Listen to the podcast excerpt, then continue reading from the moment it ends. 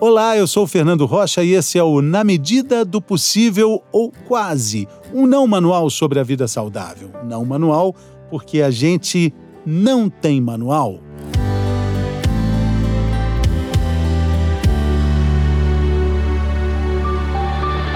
Viver é muito perigoso, porque o aprender a viver é que é o viver mesmo. E para quem espera viver muito, o aprendizado da frase de Guimarães Rosa é longo, longo, é para mais de 100. Em 2050, o mundo vai ter 2 milhões de centenários. O que você pode fazer hoje para ser uma dessas pessoas amanhã? Um super idoso? Uma super idosa? Faltam só 30 anos para 2050 chegar. É um sopro no tempo? Como é que você vai estar? Na medida do possível, Dr. Daniel Magnoni, cardiologista e nutrólogo, vai te ajudar a responder. Mas para começar, fique sabendo que sem movimento não tem jeito de chegar até lá. Tem que fazer muito esforço, né, doutor Daniel? Ou, pelo menos, a gente tem que se esforçar. É isso mesmo, Fernando. A, a prevenção passa por estilo de vida. O estilo de vida é alimentos bons, atividade física, tirar estresse e, lógico, tirar os vícios como o cigarro, é, tirar a obesidade e pensar em chegar com 100 anos. E para isso tem que começar antes. Não adianta chegar nos 99 e querer chegar nos 100. para a gente começar na base disso tudo, que seria a alimentação também, né? Uma das bases, né? É, o senhor fala sempre numa dieta com frutas, verduras e legumes. Isso é mais simples do que a gente pensa, porque olhando assim parece, meu Deus, como é que eu vou comer tanta fruta? Cinco porções durante o dia?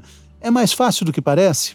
É, eu comecei pensando que era difícil. E quando comecei a explicar para os meus pacientes, eu percebi que realmente, se você colocar um prato de sobremesa, de salada, no almoço e no jantar, uma fruta de sobremesa, na, como, como sobremesa, no almoço e jantar, você já tem quatro quatro porções. Resta, é, resta aí uma porção de legumes no almoço, no jantar, e ainda sobrou o café da manhã que você poderia colocar uma fruta.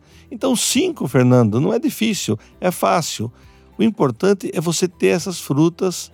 Vai ter um trabalho, lógico, de comprar toda semana, que não acontece com alimento industrializado que você pode armazenar. Então, às vezes, as pessoas não têm frutas, legumes e verduras é, suficiente para cinco vezes por semana, cinco vezes por dia, quer dizer, porque dá mais trabalho comprar.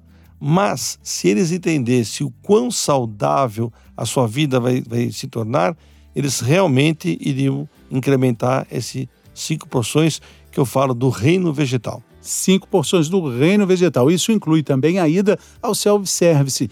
É um hábito brasileiro, não é? não é comum encontrar isso fora do Brasil, um restaurante self-service, mas a gente pode é, ter uma ideia exata de quanto a gente está comendo, no peso e também na qualidade. Dá para montar um prato bem equilibrado indo ao self-service com frequência, né?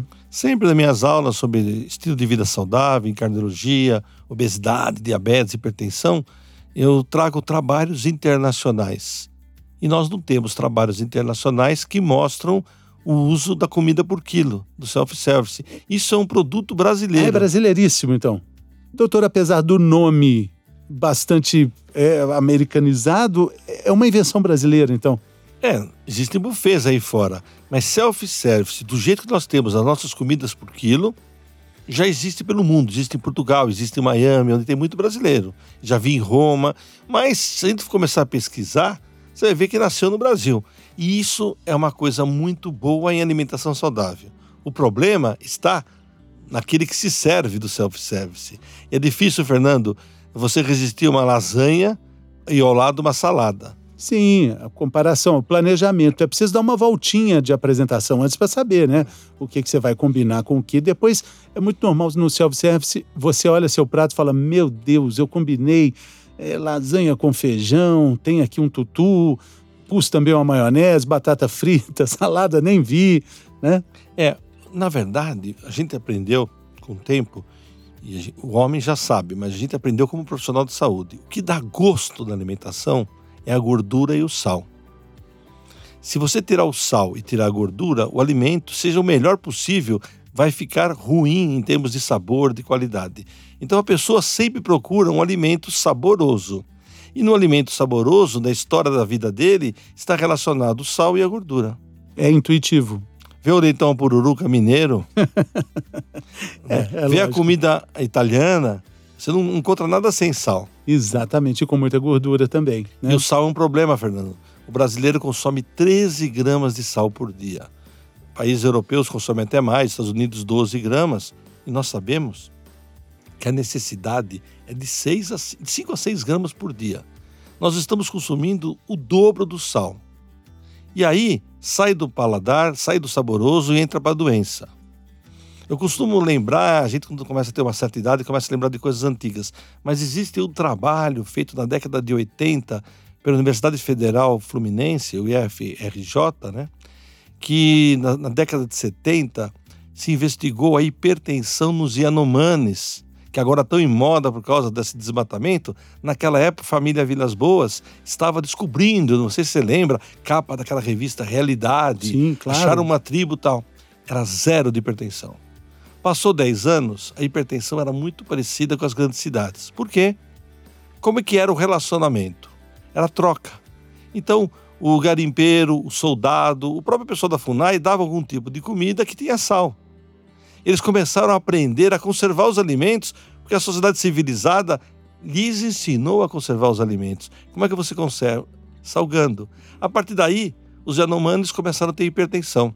É um dos trabalhos muito importantes do Brasil que mostra um nexo causal entre o consumo de sal e a incidência de hipertensão, que é uma das principais causas de mortalidade ao redor do mundo.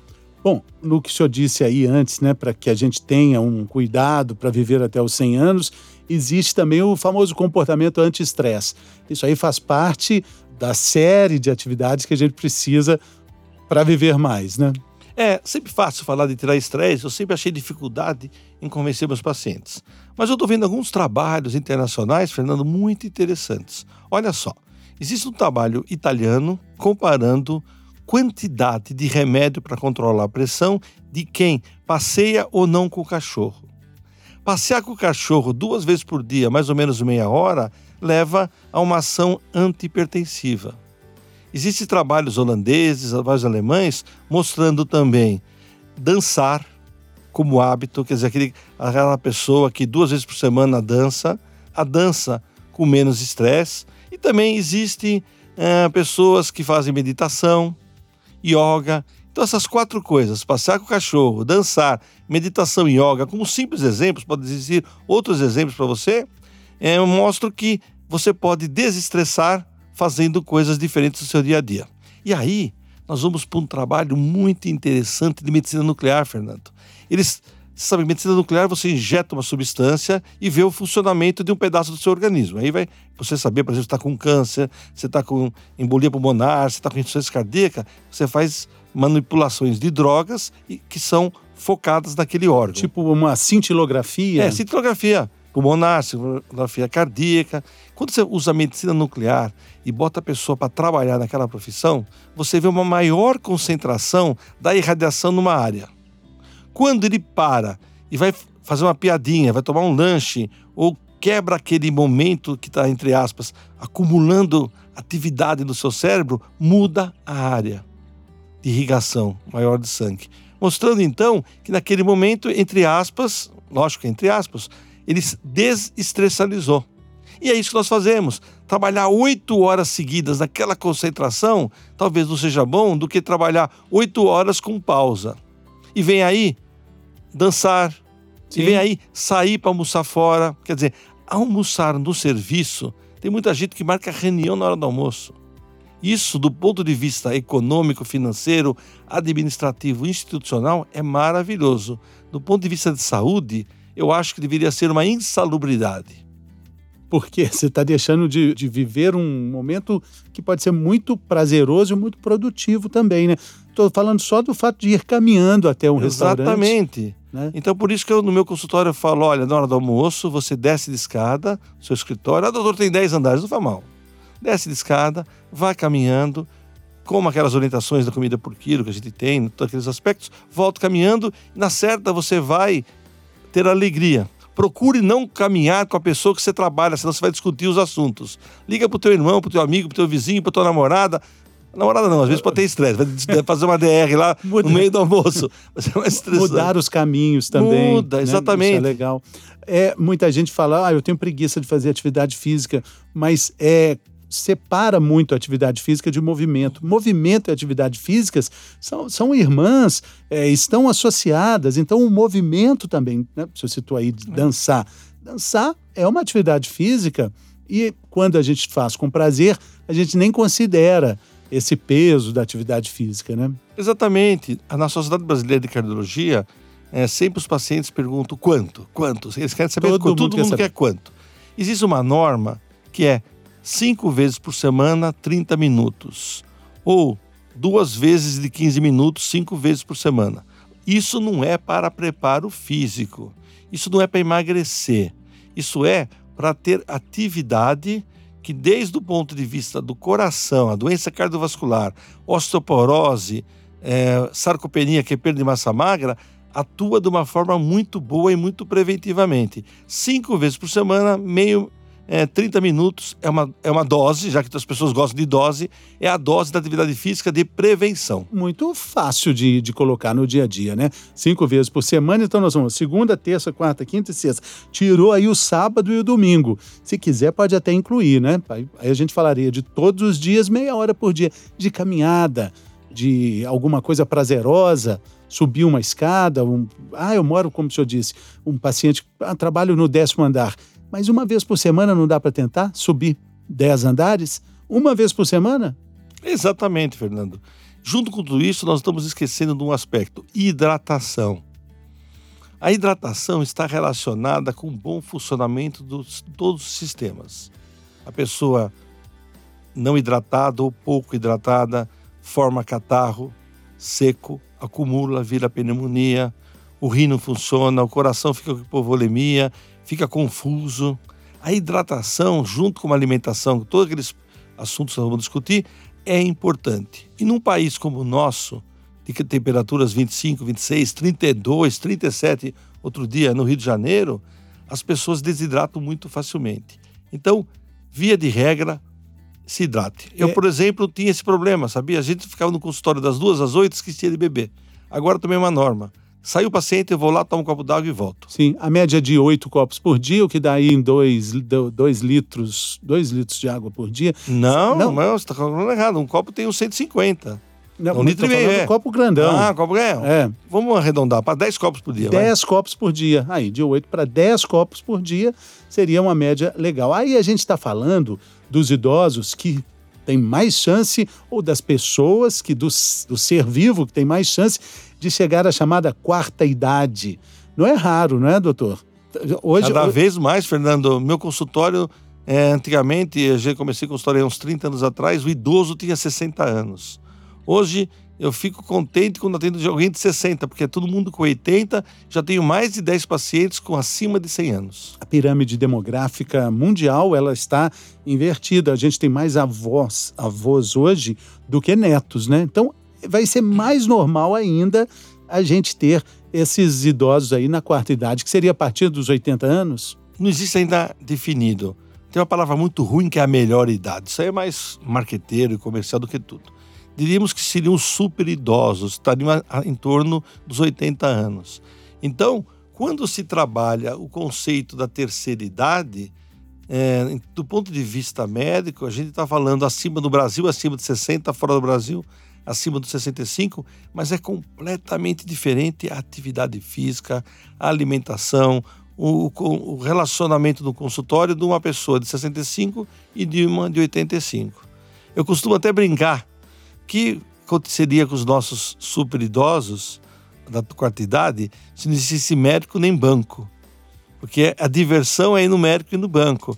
Mas a gente tem que entender que você veja, entra numa agência, a gente vai pouco na agência, mas entra. A pessoa de 80 anos entra, bate papo com o gerente, toma um cafezinho, é, vai no médico, conta seus problemas. Então, o profissional de saúde tem que entender que essa pessoa precisa de um approach, né, de um, de um relacionamento médico-paciente completamente diferente, inclusive na velocidade da explicação das coisas. Mas, doutor, é, existem também idosos com 80 anos, com raciocínio, com memória, de um nível igual até superior a pessoas que têm de 50 a 60 anos, né? Esse grupo também está crescendo muito. Lógico, nós, é, muitos médicos, jornalistas com 80 anos trabalhando, isso deve estar relacionado com a história pregressa de vida. Nós sabemos que os idosos acima de 80 foram aqueles que não foram obesos nos 30, 40, 50 anos. Foram aqueles que tiveram atividade física. Foram aqueles que, de uma certa forma, se você fizer uma retrospectiva da alimentação, se pautaram por consumo de alimentos in natura, dietas parecidas com aquela dieta mediterrânea. Não foram aqueles que tiveram o fast food, foram sedentários, não foram aqueles obesos, não foram aqueles workaholics. Isso é um aspecto que nós temos que observar também. E essas pessoas de 80 anos que tiveram esses é, inconscientemente, não se falava tanto de vida saudável há 40 anos atrás, mas que tiveram peso baixo e atividade física. Sim, atividade física até mesmo relacionada ao trabalho, tipo um carteiro. Isso. É, há 50 anos atrás não tinha academia, mas tinha aquela dona de casa que ia na feira duas vezes por semana, que limpava o quintal, lavava roupa, subia e descia bastante na escada, é, ia no mercado, voltava, cuidava dos filhos. Hoje, todo mundo se sedentarizou, se for essa palavra correta. O mundo moderno pro proporcionou isso. Exatamente isso. É, e a gente perde muitas calorias com essa modernidade toda, né? Tem um dado importante, falei na abertura, em 2050, amanhã praticamente, 2050, daqui a 30 anos, nós seremos quase 10 milhões de pessoas na Terra, doutor. E a produção de alimentos, ela, a projeção é que ela tenha que crescer em torno aí perto de 70% para atingir, para suprir tudo isso. É uma demanda muito grande. Exatamente. Graças a Deus nós estamos no Brasil, que o agronegócio impera e vai tornar o Brasil um grande exportador de alimentos é uma grande possibilidade para a gente.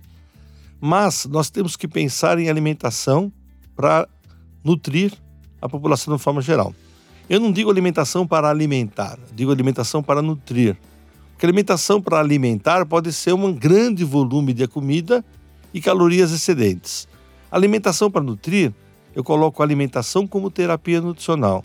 Alimentação que promova o bom aporte de proteínas, gorduras, carboidratos, vitaminas e minerais. Isso pode ser feito com poucos alimentos, mas com alimentos que sejam bons e sejam fornecedores desses nutrientes. Qual que é o prognóstico que o senhor faz, assim, com uma produção tendo que aumentar tanto e com algumas limitações que já são conhecidas, limitações tecnológicas, é, limitações de, de logística, é, limitações também da própria indústria de alimentos. É, existem alimentos da indústria, oriundos da indústria alimentícia caminhando para um quadro de saudáveis. Existe a próprio boom do vegetarismo gerando produtos mais saudáveis e efetivamente bons. Há uns 20 anos atrás, me perguntaram numa rádio, doutor, o que o senhor acha de vegetariano? Eu falei, tem que ser nutricionista e rico. Tem que entender dos alimentos e comprar todos. Hoje nós sabemos que existem hambúrgueres, por exemplo, adequados. Há pouco tempo, sete dias atrás, eu li uma, uma matéria sobre algumas indústrias que estão produzindo carne a partir de uma célula. E, e regenera, está muito caro ainda. Tá em torno de 80 dólares o quilo dessa carne. Mas é uma carne criada a partir de uma célula animal. Que seria muito bom para os vegetarianos que pregam não comer carne porque tem sacrifício animal. Então, ao redor do mundo, nós temos muitas saídas que estão sendo executadas. E numa das aulas que eu dou de estilo de vida, diabetes, hipertensão e obesidade, eu começo, sabe como, Fernando? Com uma família Jetson, você lembra? Do futuro. Era do futuro. E todo mundo almejava aquele futuro. Ah, não lembro do nome, você lembra o nome da mãe, né? Lembra o nome eu dela? Eu ia falar Vilma, porque Acho ela parece não, com a Vilma, Vilma é, dos Flintstones. É, ela abria um micro, uma geladeira, tirava uma comida congelada, punha no micro-ondas, era uma maravilha. Hoje aquilo lá é uma boca de fumo. Aquela mãe hoje seria presa, porque ela está dando somente comida congelada é, e pré-pronta para as crianças. Mas isso era o, era o sonho que se tornou realidade e agora nós vamos ter que trabalhar que essa, entre aspas, Vilma, dos Jetsons, possa tirar do freezer alimento saudável, congelado, descongelar e ser nutritivamente adequado para sua família. Então, doutor, o senhor é nutrólogo, é cardiologista, um cientista, um estudioso sobre esse assunto. Como é que fica essa proporção é, do alimento processado que é muito condenado, né, o processamento dos alimentos, né? Existem alimentos processados que são muito nocivos para o nosso organismo, mas com esse aumento da demanda, como, como é que o senhor enxerga é, essa equação sendo resolvida? Vai faltar proteína, ferro, vitaminas importantes para a população de uma forma geral com esses alimentos processados e também ultraprocessados? Essa pergunta me faz lembrar um livro que eu li, O Fogo nos Fez Humanos. Na verdade, o processamento começou quando aquela tribo semi-humana que vagava pela África, eu acho, começou a produzir algum tipo de alimento é, entre eles. Começou a fazer o churrasquinho. A partir do churrasco, a carne durou mais. E aí, é, mutações outras da, da, alimentação e modificações da população começaram a processar com sal começaram a processar com açúcar. Só que não paramos nisso. Começamos a precisar guardar os alimentos. E para guardar os alimentos, começamos a usar é, substâncias que não são benéficas à saúde: sal, conservantes, aromatizantes e tudo mais. Estamos numa encruzilhada, nós estamos identificando que esses, essas ferramentas da industrialização levam a doenças. Ah, a descoberta do Brasil e, das, e de todas as Américas era decorrência da necessidade dos, das especiarias que eram adicionadas aos, alimentos carnes in natura para dar menos podridão, disfarçar o gosto da podridão e, e consumir por mais algum tempo. Hoje nós abusamos. Abusamos e nós precisamos então descobrir um novo caminho, que é utilizar menos esses altamente conservantes, utilizar mais o congelamento, outras técnicas de congelamento e educar a população. Inegavelmente, nós temos ainda muita fome pelo mundo, mas inegavelmente a obesidade é um problema que impacta não somente naquele obeso, impacta em saúde pública. Uma pneumonia de um idoso obeso leva a um custo muito maior, dois ou três dias a mais de hospitalização, muito mais medicamento, muito mais morte e complicações de uma forma geral. Então, a obesidade é um problema. Quando a gente fala, então, alimento industrializado, nós temos que atacar o problema do sal, do açúcar, dos conservantes e do excesso calórico que é oferecido. É, mas, mas veja bem, a gente está fazendo uma projeção para daqui a 30 anos, considerando que esse, nesse prazo é, a produção vai aumentar 70%, 70% na produção de alimentos, e que seremos quase 10 bilhões de habitantes. É, então, precisamos de alimentos saudáveis, alimentos fáceis é, de transportar, um, um, escoamento eficiente. Caso contrário, teremos uma, um, uma enxurrada de alimentos ultraprocessados também, né? É, o mundo tem várias realidades. Quando você fala na África, São Paulo, Roma, Nova York, Quixeramobim lá no Nordeste ou Belém. Então, em cada lugar existe fome e superalimentação. Nós vamos ter que desenvolver alimentos que durem mais na conservação, talvez trabalhar com porções menores, que não levam ao alto consumo, é, nutrição básica e educação para nutrição. Eu acho que a educação nutricional no primário, no ginásio, da pré-escola é muito importante. Eu aprendi lá no Dante Pazanese num projeto Doutor Dante vai à escola, que a criança de 7, 8 até 10 anos se torna um apóstolo do estilo de vida saudável. Ele chega em casa e ensina. É mais fácil e mais frutífero e mais gostoso ensinar as crianças do que ensinar as pessoas da terceira idade já ter os vícios incluídos no seu dia a dia. Então, educação nutricional, porções, conservação, logística, distribuição, são, todos esses interfaces da, da nutrição adequada e alimentação íntegra para todo mundo vão ter que ser desenvolvidos de uma forma ou de outra e com uma realidade em cada situação, cada região que nós vivemos. É, a gente vai ter que encontrar essa solução, porque é um grande paradoxo, né? Aumenta o número e o percentual de obesidade no mundo inteiro e a gente vai viver mais. Ou seja, estamos também avançando nos remédios, na prevenção de doenças importantes. E com isso estamos fazendo, às vezes, muitos exames para perceber o que está faltando, o que está sobrando. Um desses exemplos que o senhor gosta de discutir é com relação à reposição de vitamina D, por exemplo. País tropical, abençoado por Deus, bonito por natureza, com muito sol.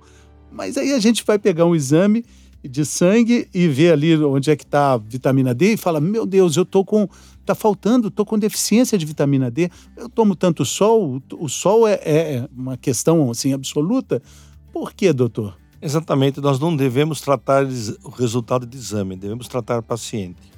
Então, um exame de vitamina D, de acordo com a idade, de acordo com outras doenças que a pessoa tenha, seus antecedentes pessoais e familiares, vai ser encarado com não ou sim no tratamento.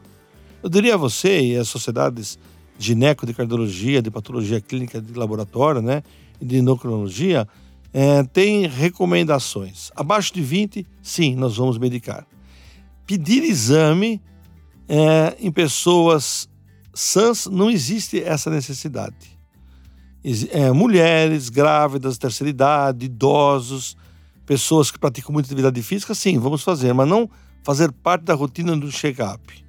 Acima de 30 não se faz nada, acima de 40 não se faz nada.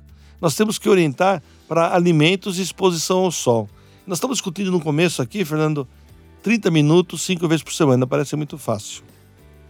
20 minutos de exposição ao sol por dia não é fácil. Veja você, você não, talvez o nosso ouvinte, talvez eu, eu sei que você caminha bastante, mas você sai de casa no elevador, entra no carro, chega no escritório, para na garagem, sobe no escritório, trabalha, desce, pega o carro e volta. Quanto tempo de exposição? Nada. Essa caminhada, então, na procura para comida por quilo, pode ser feita com as mangas arregaçadas. Sim. Importante não usar o protetor solar né, nessa exposição ao sol. Isso é fundamental. As dermatologistas, os dermatologistas podem não concordar, mas a, a medicina é a ciência das verdades transitórias. O senhor bem sabe disso, né, doutor? Então, importante dizer, isso aí sem protetor solar. Nossa, Fernando, você tocou agora uma polêmica que daria aqui um, um podcast de umas cinco horas na briga. Se você falar com nutricionista, se você falar com nutricionista da estética, se falar com, com um dermatologista, eles vão querer crucificar a gente. Mas se enche de protetor solar e faz isso aí, o que acontece? Não adianta. Não adianta. É complexo.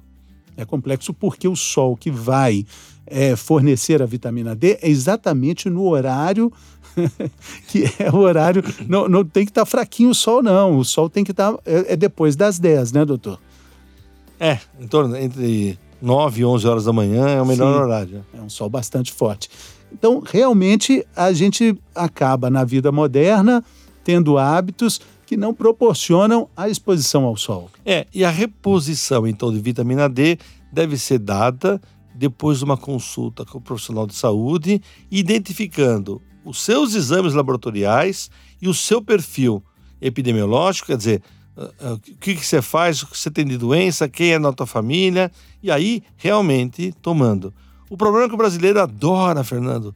Agora vai ter menos porque o dólar subiu, né? Mas eles adoravam passar no supermercado, naquelas grandes drogarias lá de Miami e trazerem tambores de polivitamínicos. E aí chega aquele carrinho de feira cheio de, de tambor para você analisar uma por uma, ômega 3, super zinco, super isso, super aquilo. E as pessoas tomam porque acham bonito, né? E isso é um grande erro. Não falando nem do ponto de vista econômico, que se gasta dinheiro a mais, mas às vezes eu já vi hiperdosagem de vitamina D, hiperdosagem de zinco, hiperdosagem de magnésio, de potássio, porque eles tomam aquela super balls, super é. protein, não sei o que lá, isso pode matar. Mas, doutor, vamos só deixar claro também que, que a reposição é fundamental para os diabéticos, né? A reposição de vitamina D. Diabéticos, é, sarcopênicos são as pessoas que têm perda de massa muscular, é, própria da terceira idade, pessoas em pós-operatório, tratamento de câncer, os mais idosos e pessoas em alguma fase que esteja desestruturado, lógico. Mas essa pessoa vai tomar não porque ela chegou na farmácia e achou bonito o pote. Não, de vai tomar porque o seu profissional de saúde vai indicar. Exatamente, isso que a gente precisa deixar claro. No caso é, de uma constatação da deficiência.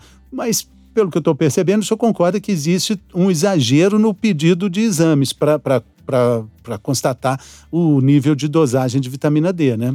Muito pedido do profissional de saúde, muito paciente querendo que a gente peça, mas também muita gente tomando porque acha bonito tomar. Porque na cabeça do brasileiro, vitamina não faz mal. Vitamina vai melhor. dar longevidade, potência, sucesso, melhor função sexual, melhor beleza. A vitamina é um produto que é um anseio das pessoas. Então, o pote maior, a cápsula mais colorida, leva a pessoa a tomar muito mais. O senhor falou de superdosagem. Quais são os problemas de uma superdosagem de, de reposição de vitamina D? Que beleza, eu quero, e vai tomando. Quais são esses? Olha, coisinha simples, pedra no rim. É, outros problemas digestivos, é, síndromes de absorção deficiente por hiperdosagem de vitamina D, é, malformação óssea, lesões, inclusive, do, do, aparelho digestivo. Não chega a ser a pedra na vesícula, mas lesões erosivas, pólipos, sangramento. O que seria para ajudar para os ossos acaba atrapalhando. Sim, porque tem pessoas aí que tomam dose que nós damos como médico, 50 mil unidades por mês, estão tomando 50 mil por semana. E quem faz isso não faz só isso, né, Fernando? Faz é, excesso hormonal, faz excesso de outros de zinco, faz excesso de selênio. Que eu vi uma entrevista do Dr. Daniel falando que selênio é deficiente na cidade de São Paulo. Ah, então, já que tem um complexo que é mais barato, é, com selênio ou sem selênio, também vai tomar selênio. Na cabeça do brasileiro, Fernando, a suplementação de vitaminas não faz mal. Mas faz. E a gente está falando sobre isso. E outra coisa que onera muito o serviço público de saúde é o que o senhor acabou de dizer, o pedido para dosagem de vitamina D. Parece simples que o médico possa indicar lá, ah, também vê a vitamina D, mas é um procedimento complicado que, que, que faz com que o exame fique mais sofisticado ainda, né, doutor? Parede de 60 a 180 reais. É pouco? Não. Pense em saúde pública, quanto isso onerou. A gente está falando só para dosar vitamina, vitamina D. D. Só para dosar. Agora, ah, quem está pagando é o convênio. A pessoa se esquece que o convênio trabalha com curva atuarial. Na medida que tem um gasto maior, ele é autorizado pelo Sistema Nacional de Saúde a reajustar mais no ano que vem e nos anos da sequência.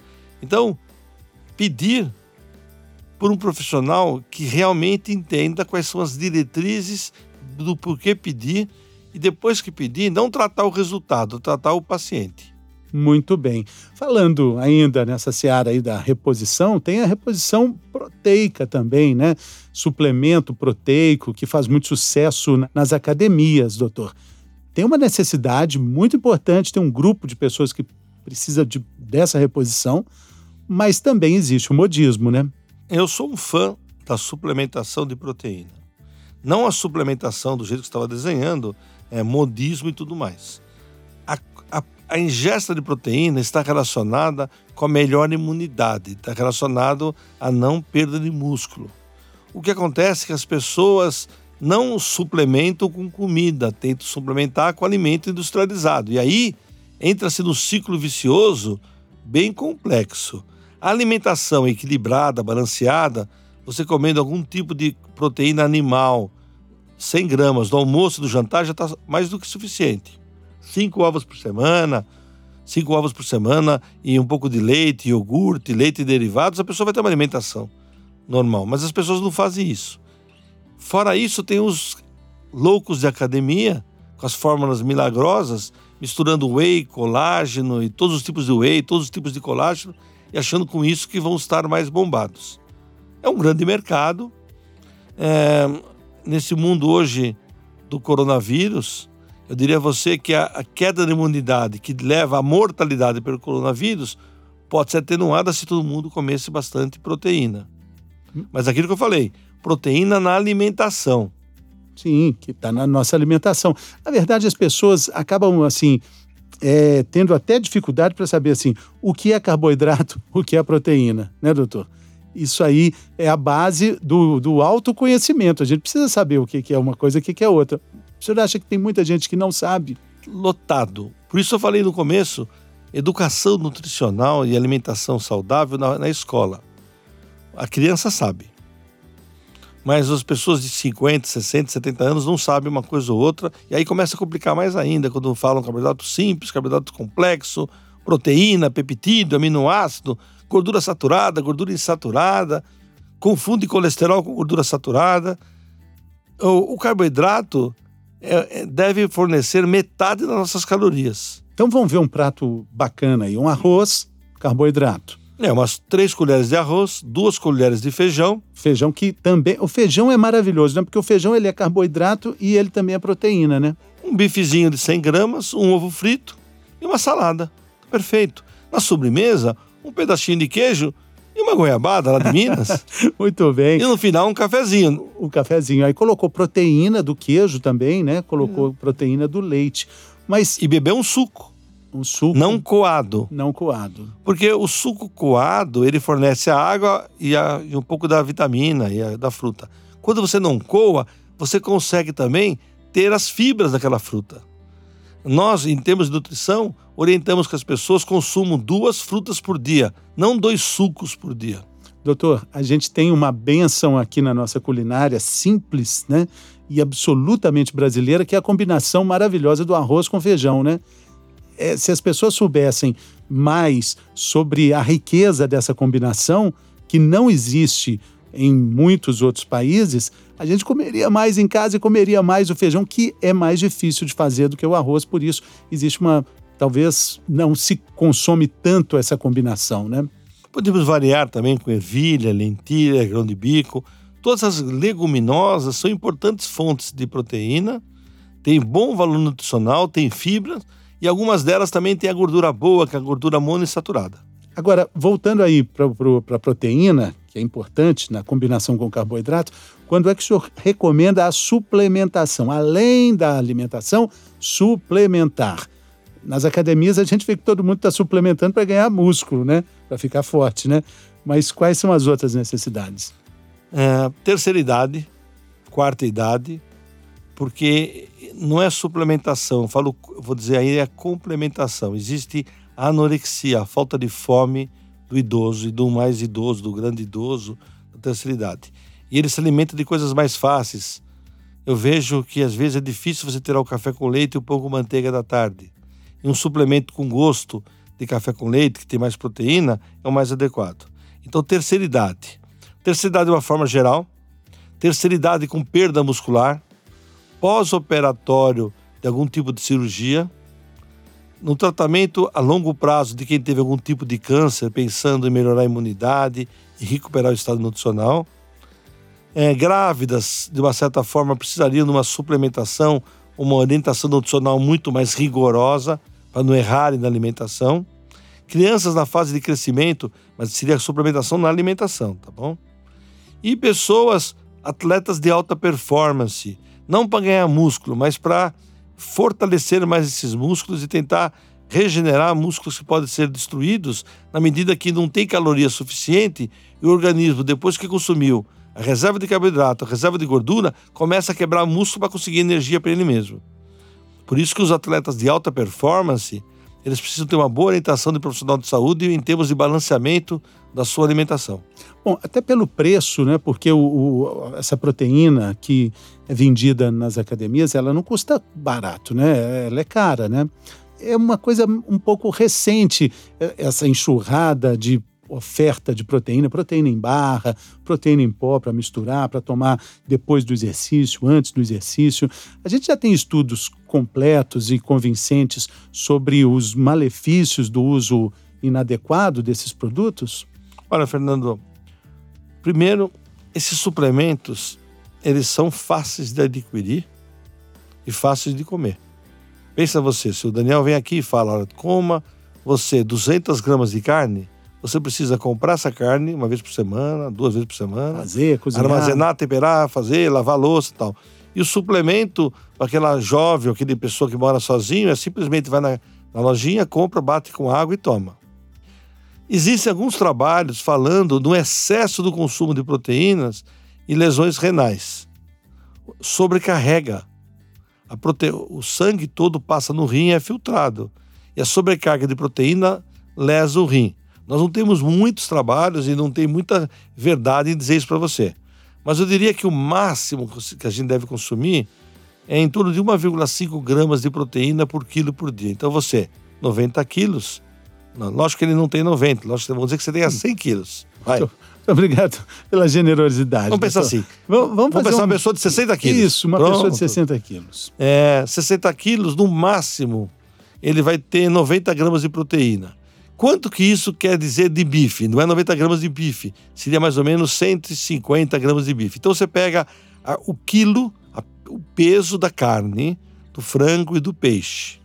Isso, não- isso aí não é uma tabela científica, eu estou dando uma tabela prática, tá bom? Sim, Então você- prática. é, prática. Senhor não- pegou o peso de 60 quilos, é o peso médio, né? 90, tá? Mas não estou também dizendo que 100 gramas de bife, de filé mignon, de alcatre, tem 50 gramas de proteína. Mas é mais ou menos assim que você pode fazer. Você pega 100 gramas de peixe, frango, carne, faz um cálculo, tira a gordura, as fibras que tem, você vai ter mais ou menos 50 gramas de proteína. Sim. E a pessoa precisaria então de 90 gramas. Por isso que eu falei, dois bifinhos de 100 gramas dá mais ou menos umas 60 gramas por dia de proteína. Vamos considerar que essa pessoa frequenta a academia três vezes por semana é, e faz o esforço, aquele esforço com aquela dor é, valiosa de dever cumprido. E aí ela pensa, puxa, legal, proteína depois do treino, carboidrato antes, proteína depois. Não é? A matemática não é mais ou menos essa? É, não é tão simples assim, não é Não, dois e dois é- são quatro. Porque é. é. o seguinte, Fernando, uma pessoa de 50 anos, com 80 quilos, que o Daniel diria então que ele precisaria de umas 120 gramas de proteína por dia, de 1,5, 1,2, de- de 100 a 120 gramas, se ele consumir em torno de carne, qualquer tipo de carne, 200 gramas por dia, vai estar muito bem. Aí, Fernando, acontece o seguinte: quando você usa esses suplementos isolados, concentrados, eh, ou então aminoácido puro, como creatina, como glutamina, você incha. Você não ganha músculo, você incha. Então, tem muitos trabalhos mostrando que se você dá 10 gramas de creatina, que é o must da, da- da academia, 10 gramas de glutamina, a pessoa fica bonita, fica inchada, mas ele não fica com mais músculo. Incha o músculo. Enche o músculo porque suga a água, vamos resumir para você.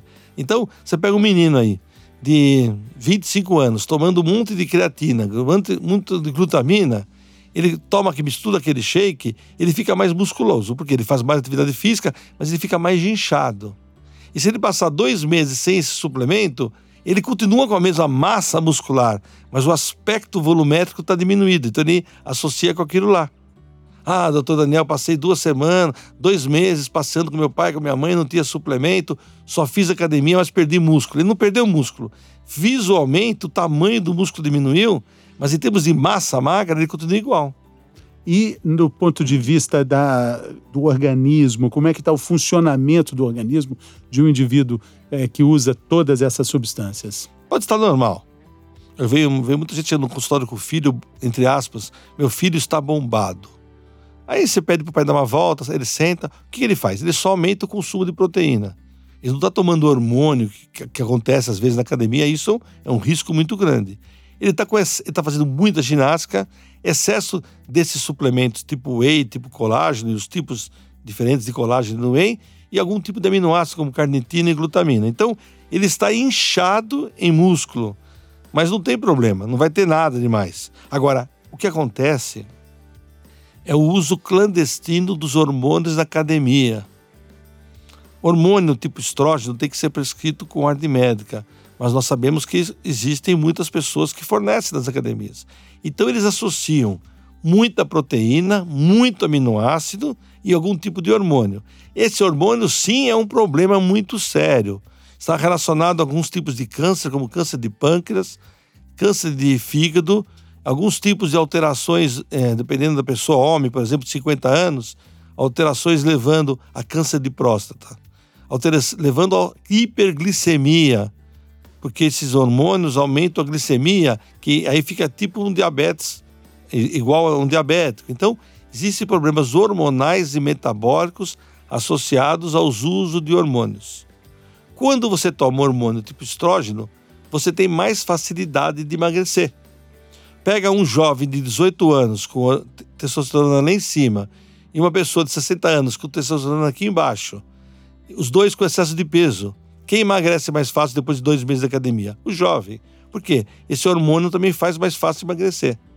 Mas esse de 60, de 50, adquire o hormônio, emagrece e com isso, sem orientação médica, ele, ele pode ocasionar problemas muito sérios do ponto de vista de desenvolvimento de câncer e de problemas metabólicos. A reposição, em alguns momentos, para a mulher, por exemplo, quando chega a menopausa, ela é fundamental, porque ela protege até o coração, né, doutor?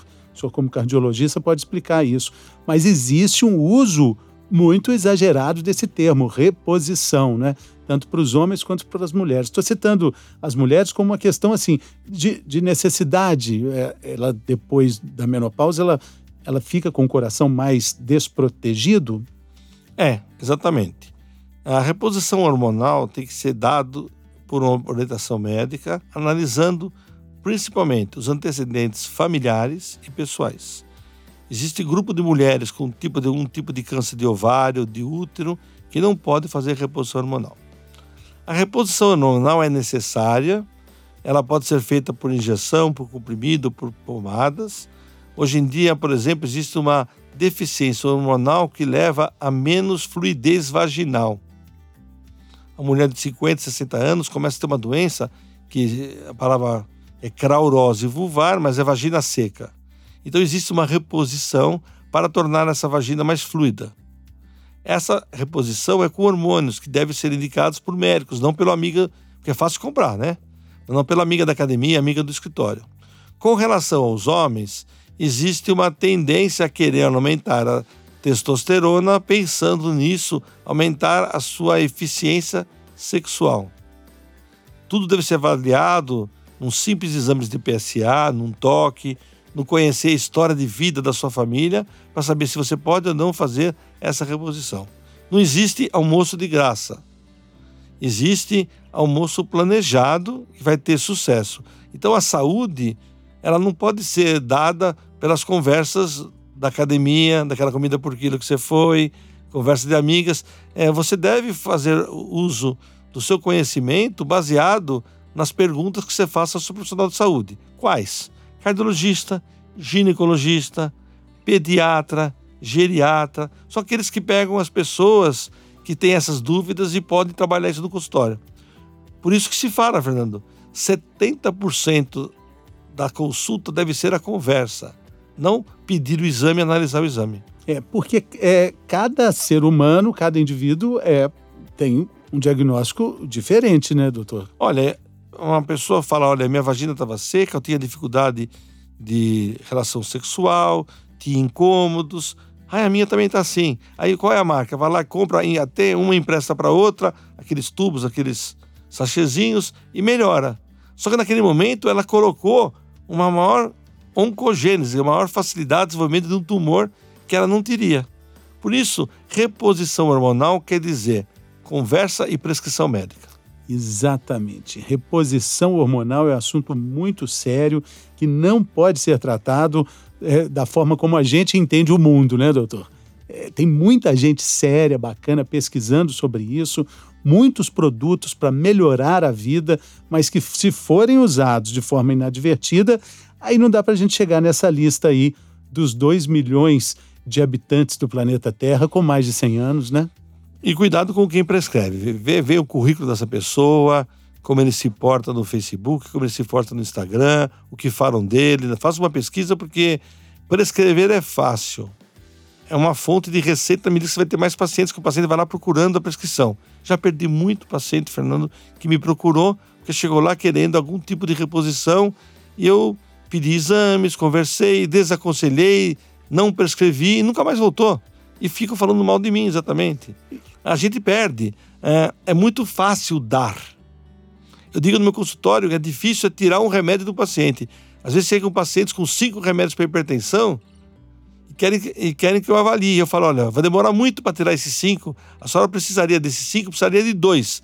Mas para tirar os três, vai demorar seis meses, um ano, porque a gente vai tirar gradativamente. É, mas o doutor me botou os seis no mesmo dia. Eu falei, colocar é fácil. Então, prescrever hormônio é aquilo que a pessoa quer, sair de lá contente.